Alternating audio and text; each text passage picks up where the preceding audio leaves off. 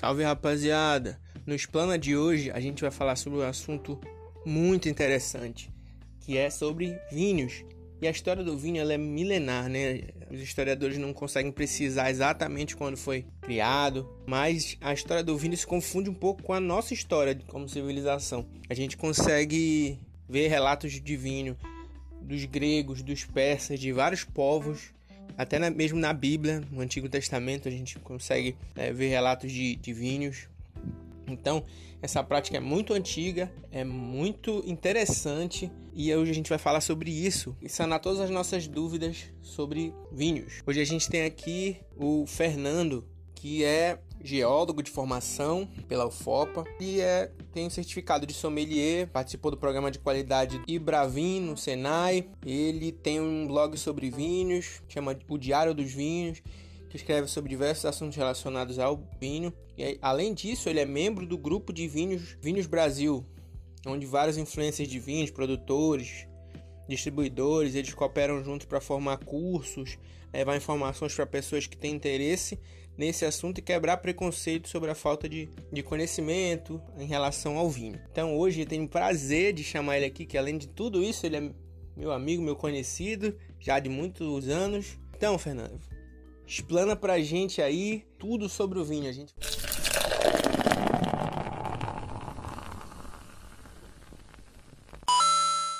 Fernando hoje para ele explanar para a gente aqui as perguntas básicas assim do que a gente tem sobre vinho, né? Eu mesmo, por exemplo, tenho, tenho muitas, muitas dúvidas sobre, sobre vinho, sobre um monte de coisa, né? É, a respeito de vinho. Então, assim, acho que para começar, minha primeira pergunta que eu tenho dúvida sempre é tipo assim, o, o que, que significa aqueles anos do, do rótulo? É quando ele foi feito? Quando é que ele foi? Eu tenho essa dúvida sabe me dizer porque que, o que, que significa aqueles anos do rótulo? É, antes de começar, eu queria agradecer pelo convite, é um prazer enorme estar aqui contigo.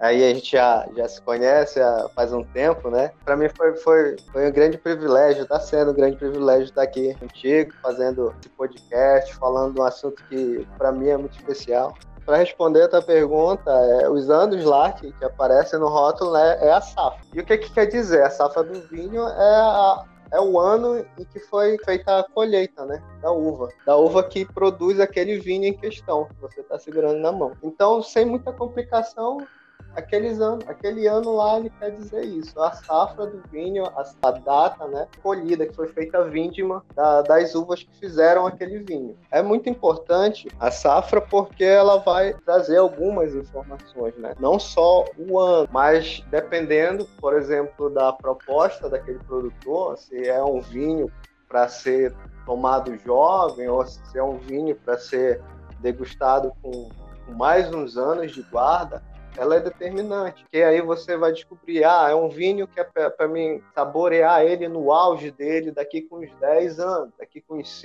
5 anos, com 20 anos. Então aquela, aquele ano ele vai te trazer essa informação. Massa. Isso já me leva à minha próxima dúvida, que é, tipo, assim, tem, tem uma crença popular que, sei, é uma crença popular que a gente acredita que sempre escuta que vinho bom é vinho velho, né, envelhecido, de muitos anos. Mas assim, eu queria saber se isso é realmente verdade ou se a gente tem vinhos novos novos, entre aspas, né? Com a maturação ah. de pouco tempo, que são bons também, ou vai depender muito do que, do que você gosta, do que você quer é, degustar, de com que você quer degustar? Como é que funciona isso? Então, essa, essa é uma das, um dos maiores mitos que existe né, no mundo dos vinhos. É essa questão de que só vinho velho é vinho bom, né? Na verdade, não é bem assim. Depende da proposta daquele vinho, da proposta do produtor. Existem vinhos que são feitos realmente para ser consumidos com anos e anos de guarda, vinhos que são para envelhecer mesmo, que eles vão estar no auge com muitos anos. Mas também existem muitos vinhos que são feitos para serem consumidos logo, para serem consumidos jovens. É, por exemplo, uh, eu vou dar aqui um exemplo bem, bem fácil, assim, do Barolo. Barolo é um vinho italiano que ele é feito no Piemonte, das uvas Nebbiolo. Então, o Barolo, assim como também tem os Barbarescos, também são da mesma forma, eles são vinhos que só devem ser consumidos com anos de safra, sabe? Com anos de evolução. Os italianos falam que não existe Barolo com menos de 5 anos. Então, e ainda assim que você prove um Barolo de 5, 6 anos, ele vai estar tá ali um cavalo indomável, né? ele vai estar tá bruto, porque essa, essa uva que faz eles, a Nebbiolo, ela tem uma carga de tanino muito grande e de acidez muito grande. Então, a, só abrindo parênteses, o que é o tanino? Tanino é uma astringência que dá na sua boca, ela, ela causa ah, uma sensação de secura. É que nem, por exemplo, você morder uma banana verde. Morde uma banana verde, aquela coisa vai ficar trava na, na sua boca, né? Você vai ter aquela sensação de que você perde a saliva. Então, esse é o tanino. A acidez é, é um limão. Chupar um limão, você vai sentir a sua boca encher de água, né? O vinho, ele traz isso na estrutura dele. Tanino e a acidez. Bem como os outros complexos né, de, de, de aroma e do álcool. Então, essa trinca de acidez, tanino, álcool e os aromas, a complexidade dos aromas que ele traz, tem que estar em total, em, em, equilíbrio, né? Total equilíbrio. Isso, isso é um ponto de qualidade para a gente ver o que é um vinho de qualidade, o que é um vinho bom. De forma técnica, a gente olha isso. É claro que existem outras coisas, mas o principal é essa estrutura, né? É o arcabouço do vinho. Então, o Barolo ele, ele traz isso, né? Um, é um vinho que ele, ele tem que ser guardado, por quê? Porque os anos que ele fica de guarda, sei lá, 10 anos, 20 anos, esses anos vão fazer com que ele evolua, que esses taninos e essa acidez fiquem domados. Quando você vai consumir ele no auge, ele vai estar um vinho ali muito equilibrado, muito, muito perfeito, muito gostoso de se consumir. Ele não vai estar mais aquele cavalo indomável, né? Ele não vai estar brutal na tua boca.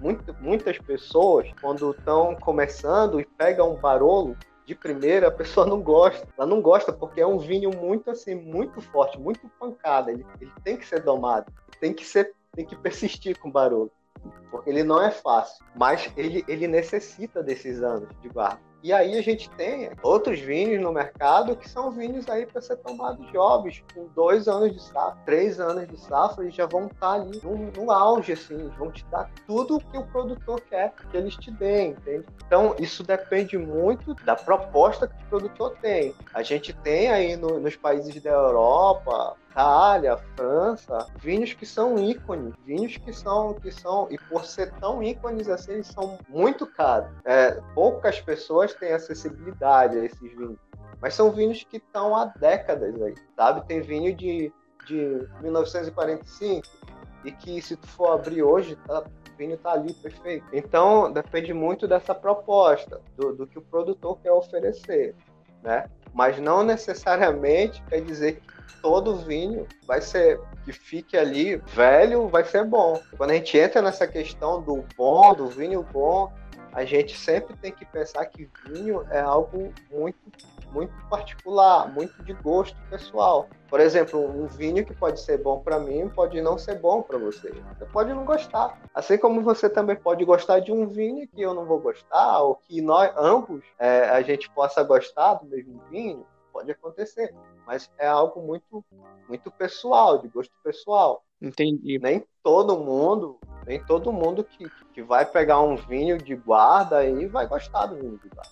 E aí, isso quer dizer que ele não é bom? Não, quer dizer que aquela pessoa não gostou, que não foi do gosto daquela pessoa. Já outros vão, vão, vão se apaixonar pelo vinho de guarda. Então, é muito pessoal também essa questão do, do vinho bom, né? É algo que a gente tem que sempre ter na mente.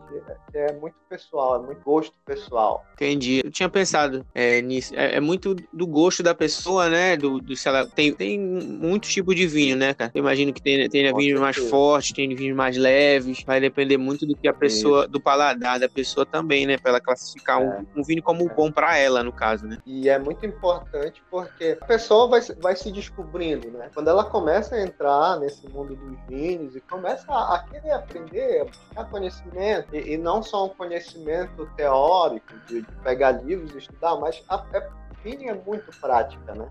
É, é, você realmente aumentar a sua litragem. Quando eu falo de, de, de aumentar a litragem, é você é você provar vinhos vários, vários países, vinhos de várias regiões, vinhos de. Ou pegar. Ah, pega um vinho da Itália, de Portugal, da Espanha, do Brasil, do Chile, da mesma uva, né? E agora eu vou perceber quais são as diferenças entre eles, porque vão ser diferentes. Isso aí vai te tornar cada vez mais criterioso com o que você quer degustar, você vai conhecer mais o seu próprio, seu próprio gosto, o que te agrada num vinho. Ah, é um vinho mais frutado? Não, é um vinho mais complexo, que traz mais é, é, fruta e outras coisas, chocolate, tabaco, ah, couro, são coisas que a gente pode encontrar no vinho, no, nos aromas. Então você vai começando a descobrir isso, você vai começando a ficar mais exigente, né? E, e, e aí você já vai começar a, a, conhecer o que, que te agrada no vinho. Isso é muito importante. Eu acho que é, é uma das grandes dúvidas, principalmente quem está iniciando, que, por exemplo, está querendo comprar, mas fica perdido, vai no supermercado, porque geralmente supermercado não tem lá um especialista para ficar te orientando. E aí a pessoa fica perdida ali no meio de um monte de garrafa ela não sabe o que, que ela faz, porque ela quer provar um vinho bom, mas ela não sabe o que ela e, e muitas vezes, se você for já numa loja especializada, lá você já vai ter alguém, um atendente, um especialista, vai poder te colocar no caminho, ele vai perguntar o que, que você gosta no vinho. Ah, eu gosto mais de um vinho mais frutado, um vinho mais leve, eu não gosto de um vinho muito, uma carga muito tânica, né? Eu não gosto de um vinho muito encorpado, eu gosto de um vinho mais, mais leve, né? E, e, e isso aí ele vai poder te ajudar a te caminhar para esse vinho. Então isso também é muito importante, você conhecer o seu gosto, né? Isso você só vai conhecer praticando a degustação do Sim. É, já pegando o gancho disso aí, né, no mundo dos vinhos, assim, tem um, algum uma premiação, como se fosse, lá, um Oscar do vinho todo ano, ou, ou durante tempos, tipo assim, ah, esse vinho aqui é o melhor vinho do mundo, ou alguma coisa assim? Sim, sim.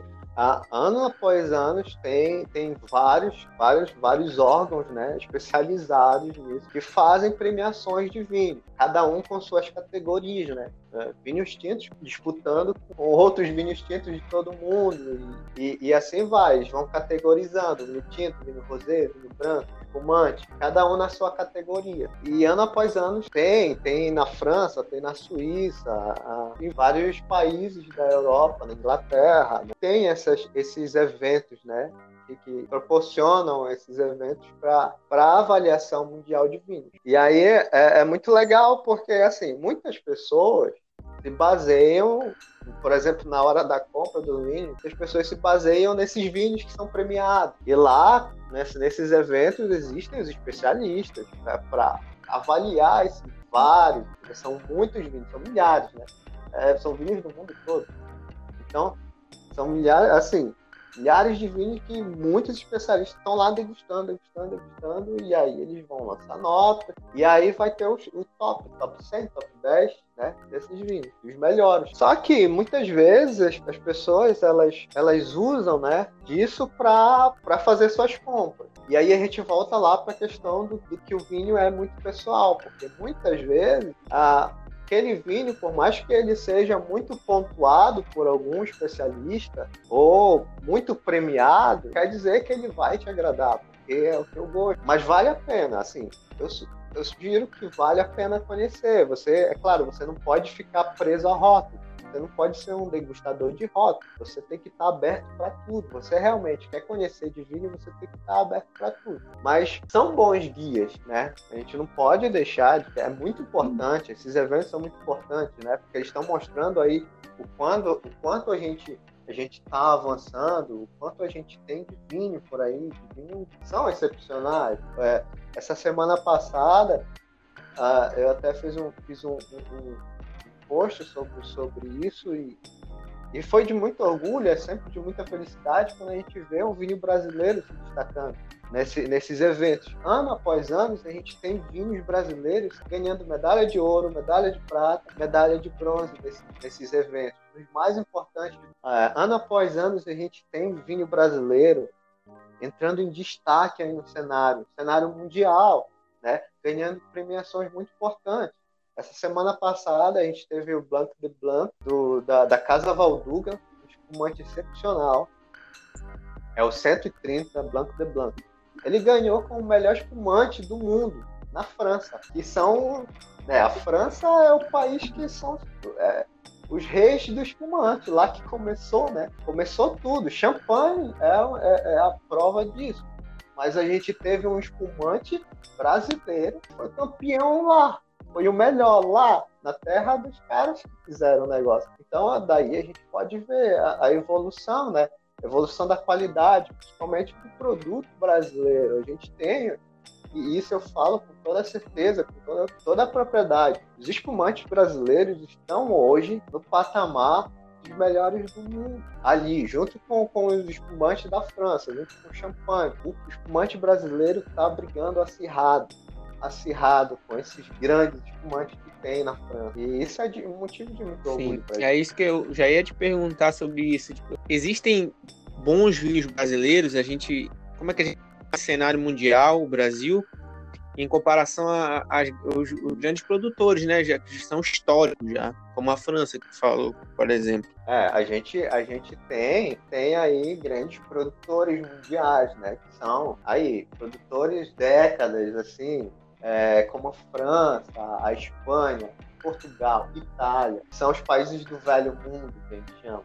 São países históricos na produção de vinho, né? São, são décadas e décadas aí, são séculos até, desse pessoal produzindo vinho. Eles têm, claro, um patamar muito grande. E, e a gente vindo aqui para o nosso cenário, para o Brasil, é muito recente a produção do Brasil. A gente teve eh, na história aí, começou tudo lá com, com os portugueses, né? Depois a gente teve a parte daquela época da, da, da, da coroa real, né? Mas depois tudo foi alavancado pela, pela migração dos, pela, pela migração dos italianos, e isso deu um gás para a produção de vinho, porque antes era uma produção muito limitada, esses produtores eram, eles produziam vinho apenas para o consumo dele. Então, a partir dos italianos, isso foi começando a, a expandir.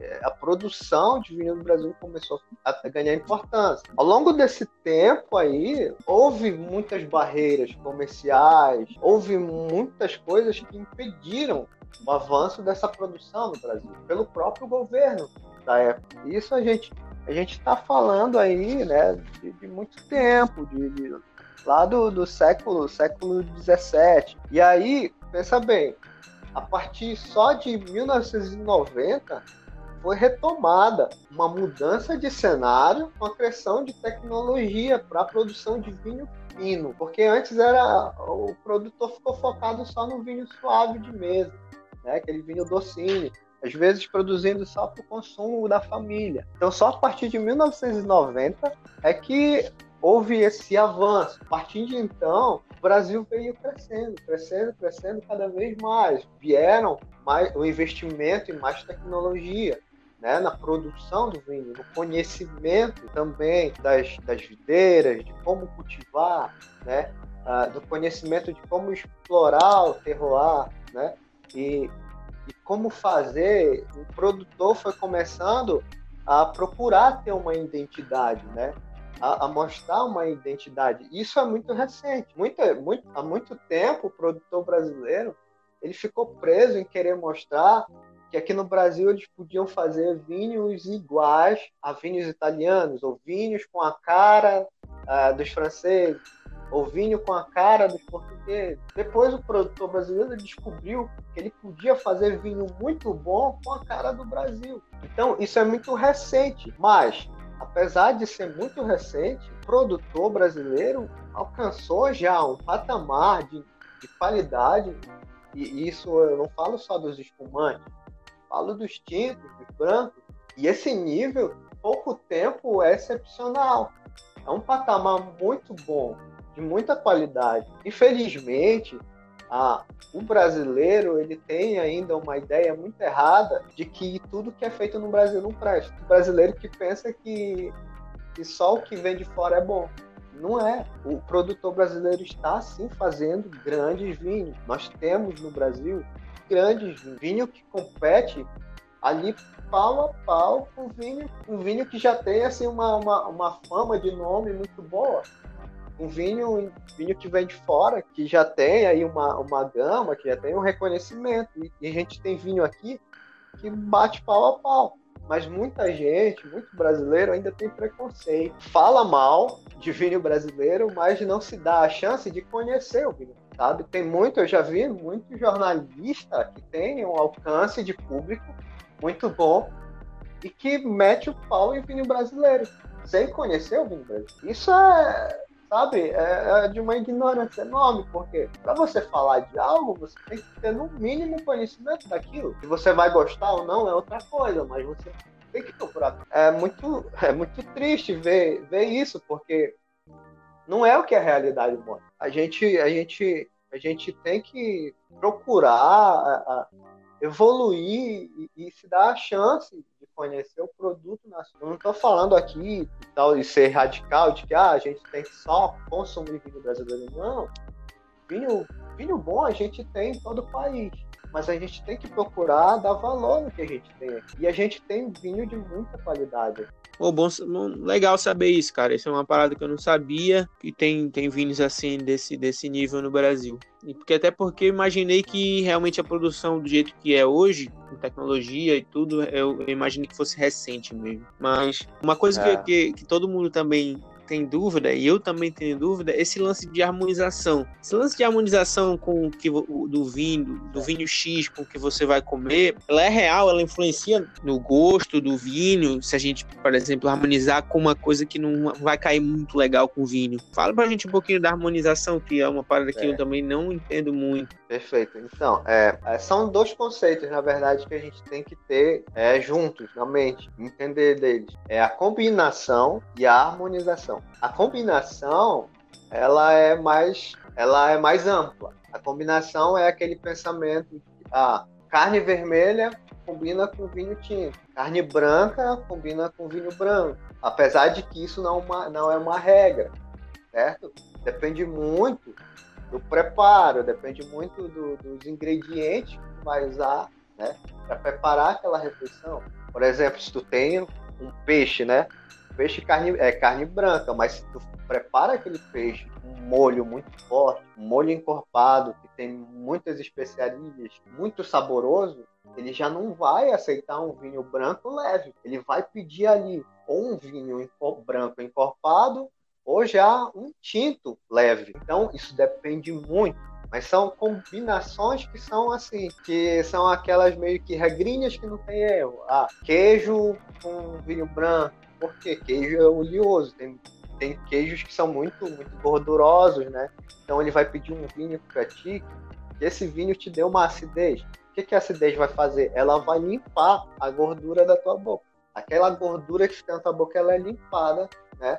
com a acidez do ela é, é, é, como se o vinho lavasse a tua boca, preparasse a tua boca para o próximo pedaço de queijo. Então, por exemplo, ah, churrasco, churrasco com tinto. Então, isso são combinações. Isso não quer dizer a comida que você escolheu e o vinho vai harmonizar, porque a harmonização ela é ela é muito difícil de acontecer, mas ela é possível. O que é a harmonização? A harmonização é você fazer a combinação correta, só que na harmonização, quando você coloca a comida na boca junto com o vinho, essa junção vai te proporcionar um hum, terceiro entendi. sabor. Então, você pode fazer uma, uma combinação que dê certo, mas que não te traga uma harmonização.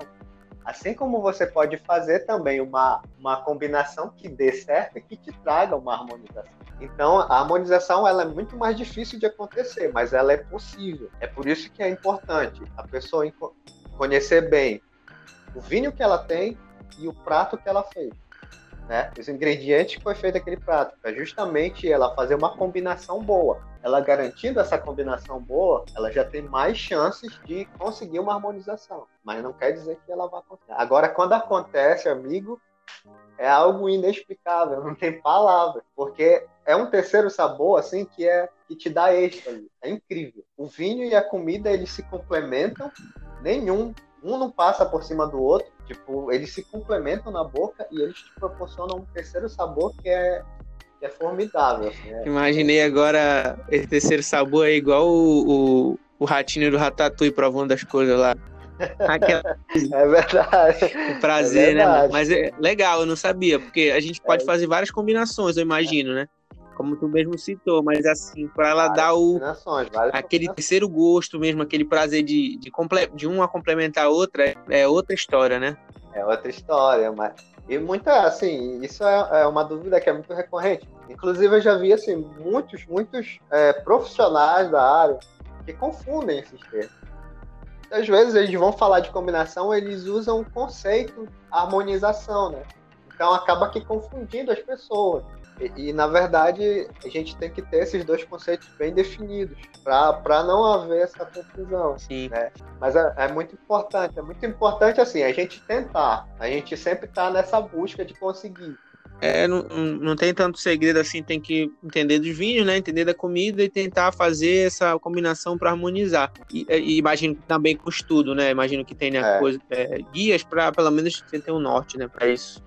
Assim, outra pergunta é para mim é uma das mais importantes porque tem a ver com, com, com dinheiro, né? Que sabe que o orçamento não tá muito nessas coisas, né, parceiro? E aí eu queria saber, tem é, só gente rica toma vinho bom? As faixas de preços, como é que funciona? Assim, pessoas que não têm tanta grana conseguem tomar vinhos bons ou tem categorias de vinho por valor?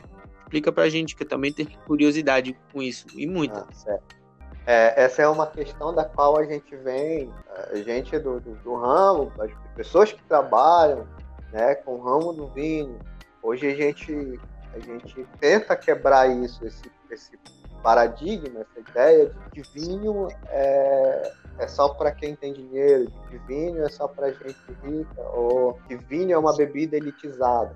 Tá? Isso é totalmente errado não tem nada a ver. É claro, existem. Você vai encontrar vinho, vinho bom na faixa de 50 reais, vai encontrar vinho bom na faixa de 50 reais. Vai encontrar vinho bom na, na faixa de 90, 100 reais, vai. De 200 até 1.500, vai. Então existem várias faixas de vinho. É claro, existem vinhos para todos os bolsos. E, e, e a gente sempre volta naquela questão do vinho bom. O que, é o vinho bom? Então, o vinho bom é o vinho que cabe no teu bolso e é o vinho que te agrada. Não necessariamente o vinho bom para você vai ser um vinho de 100 reais, vinho de 200 reais. Não necessariamente. Eu já encontrei vinho que, putz, muito, muito bom. De, de 40 e poucos reais, de, de, de 39 reais, de 50 reais. Então, varia muito. Isso vai muito do conhecimento que você tem do seu gosto pessoal e do quanto você quer, do quanto você pode desembolsar para comprar aquele vinho. E, e, é claro também, por exemplo, a questão de você ter, ah, eu tenho, eu tenho na minha, comprei um vinho de, sei lá, 500 reais, um vinho de mil reais, mil quinhentos reais, eu não vou estar tá tomando um vinho de mil quinhentos reais todos os dias. São vinhos que geralmente a gente, se a pessoa tem, ela vai tomar num, numa data muito especial, mas muito comemorativa, assim, sabe? Ela vai guardar ali para um momento muito festivo. E você tem os vinhos para o dia a dia, né? Que são os vinhos mais acessíveis, que você tem ali para qualquer momento, um vinho descontraído, para você chamar os seus amigos para uma roda de conversa, para dividir uma pizza com seus amigos, com seus familiares. Então são vinhos que são descontraídos, são para o teu lazer. E você vai encontrar esses, esses vinhos de forma muito mais acessível. Questão do preço. Eu acho que o ponto é que é, não é que, por gosto. exemplo, o vinho é caro ou é barato, né? O ponto é, é que é o seu gosto é. e tem faixas de preço que você pode degustar vinhos muito bons, né? Dependendo do que você tem no bolso. Então, assim, eu acho que não é questão de caro ou barato, né? Agora, uma pergunta sobre vinho, mas também uma pergunta pessoal minha, que é assim, como é que tu começou a te interessar por, por, essa, por, essa, por essas coisas, por, pelo vinho, todo esse universo do vinho? Como é, como é que foi isso? É, é, já tem um tempo, isso foi em 2000, 2007 tinha 17 anos na época. E isso começou de uma, de uma, forma bem interessante, porque eu não experimentava nada, não bebia nada, bebida alcoólica nenhuma. E aí eu comecei assistindo, era um programa que passava na rede TV, do Lopes, o Homem do Vinho. É, e aí ele apresentava um programa, era às segundas-feiras, e passava e era sobre vinho, e ele apresentando, era só sobre vinho programa dele. E aí, ele apresentando vinhos, e eram vinhos ícones, assim, né? São vinhos hoje renomados no mundo todo, vinhos franceses, italianos, clássicos, assim, né? Do mundo dos vinhos. E eu vi aquele cara falando com tanta propriedade, com tanta paixão, né? E ele falando, e ele degustava os vinhos, ele falava da história, né? Da, da, do produtor, da história do vinho, da região, né? E aí ele degustava o vinho, ele falava que ele sentia na taça, e aí ele ia falando os aromas e tudo mais. E eu ficava, sabe, eu ficava inebriado com aquilo, eu ficava pensando, como é que pode esse cara tá, tá sentindo aí, mano, aroma de, de abacaxi? Eu ficava assim, como é que pode? Eu não entendia, né? Mas foi algo que foi apaixonante primeiro. E aí que, o que eu fazia? Eu ficava anotando todas as informações que ele ia falando, o nome dos de região, tudo anotava, depois eu ia pesquisar. E aí, a partir disso, e, e, e, eu não tinha, nesse tempo, claro, eu não tinha nem noção de que eu queria fazer geologia na minha vida. E aí, mas a, a, a paixão por vinhos veio bem primeiro do que, do que pela geologia. Eu comecei a anotar e eu comecei a pesquisar. Aí eu comecei a procurar livros, eu comecei a estudar, né? E a, essa minha história com vinhos começou assim, né? E foi, foi de uma forma totalmente reversa, porque geralmente as pessoas começam degustando para depois estudar. Eu comecei do oposto, eu comecei primeiro estudando para depois degustar. E aí foi que, quando eu fui para Santarém, que aí eu já tinha entrado né, para o curso de geologia, que aí a gente foi, que eu fui para lá, que me mudei para lá.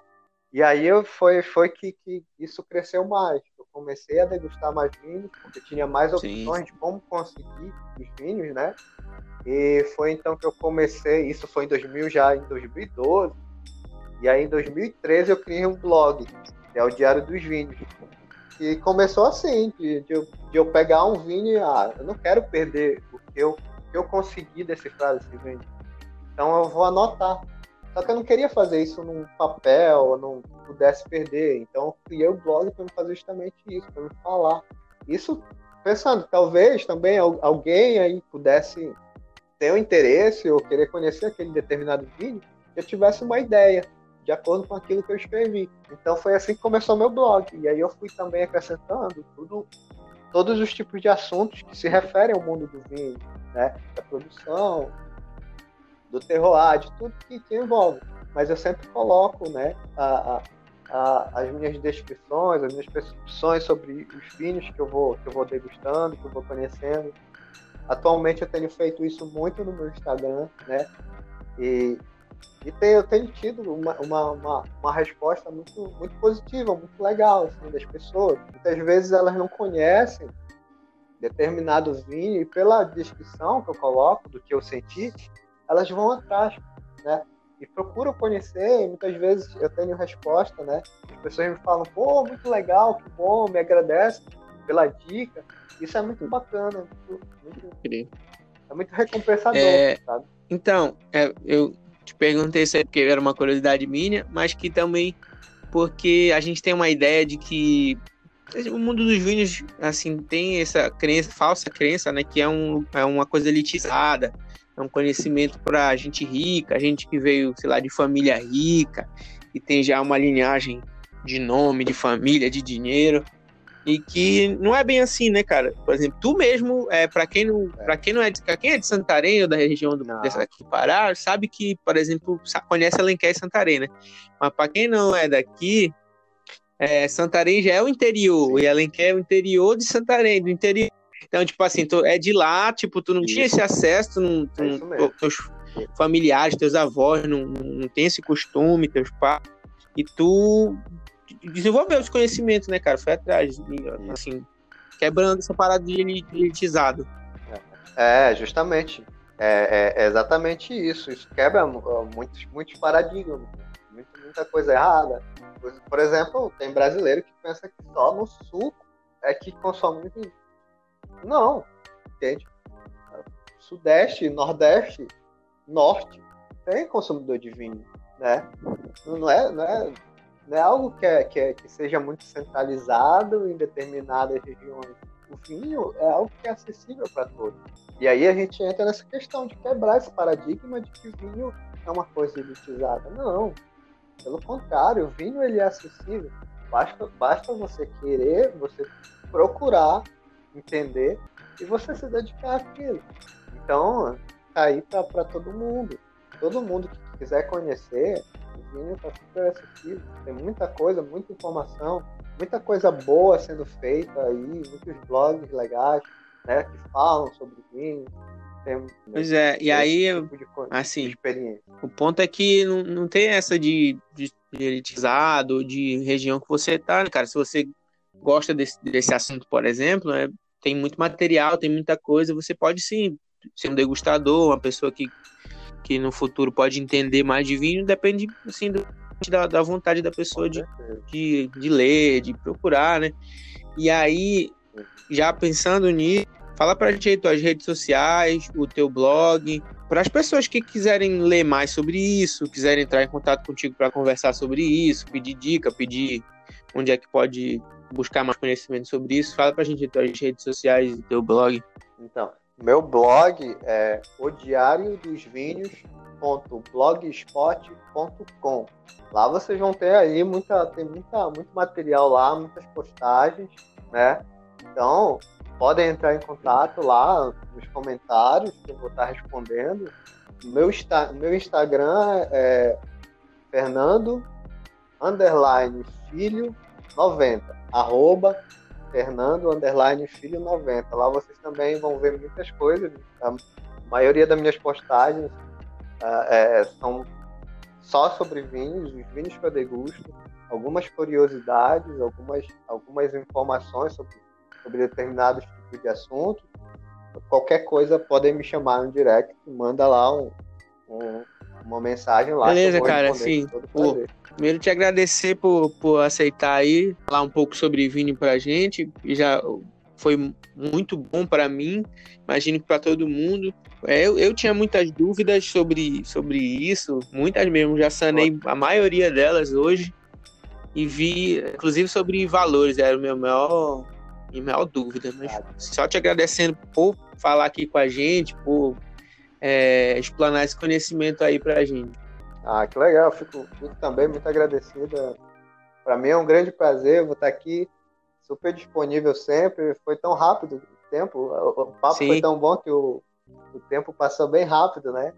E, claro, ficou muita coisa ainda aí é, para falar. Acho que acredito que ainda deve ter muitas, muitos assuntos relevantes assim para gente, a gente ter falado, mas acredito também que do que a gente falou, muita coisa pode contribuir aí para tirar a dúvida de muita gente, para pelo menos a, a aguçar né, a vontade das pessoas quererem conhecer mais de vinho, é, apreciar mais vinho, e, e a, eu destaco aqui, é, apreciar de forma moderada, certo?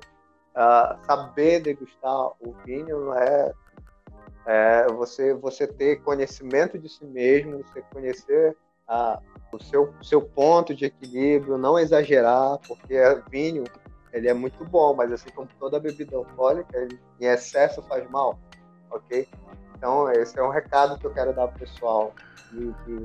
Não pense que, que, saber beber é exagerar, sabe? É perder, perder o controle das coisas. Pelo contrário, a pessoa que faz isso, ela está mostrando que ela nunca poderia provar uma bebida alcoólica na vida, porque ela não tem domínio de si, né?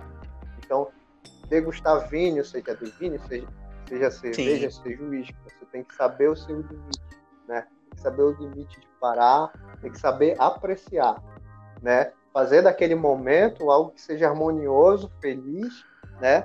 E responsável por todas as pessoas que estão ao seu lado. Porque acho que a grande, a grande mensagem do vinho é isso. É esse momento de partilha, esse momento de felicidade, esse momento que você vai estar com outras pessoas, né? Disseminando alegria, é, construindo é, é, é histórias, né? Construindo amizades, construindo momentos de felicidade. É isso que o, que o vinho proporciona. Então você tem que ter é, responsabilidade apenas. E você tendo isso, você vai ser você vai, vai conseguir aí explorar sim, o melhor. É, que, então é isso, né, cara? É, você falar e, e, sobre o exagero e o excesso. É, se, tá, se, se tiver Se tiver no restaurante aí, chama o Uber, cara. Não vai dirigindo, seja responsável com a vida dos outros e com a sua, né? Sim. Então é importante. Então, então é isso, cara. Muito obrigado. Também. Se a gente precisar aqui de novo no cast, a gente vai te chamar sobre esse assunto. E obrigadão aí pela, pela... Valeu, Fernando. Muito obrigado por escutar a gente até aqui. Os planos de hoje fica por aqui, mas semana que vem a gente volta com mais conteúdo relevante. Um abraço.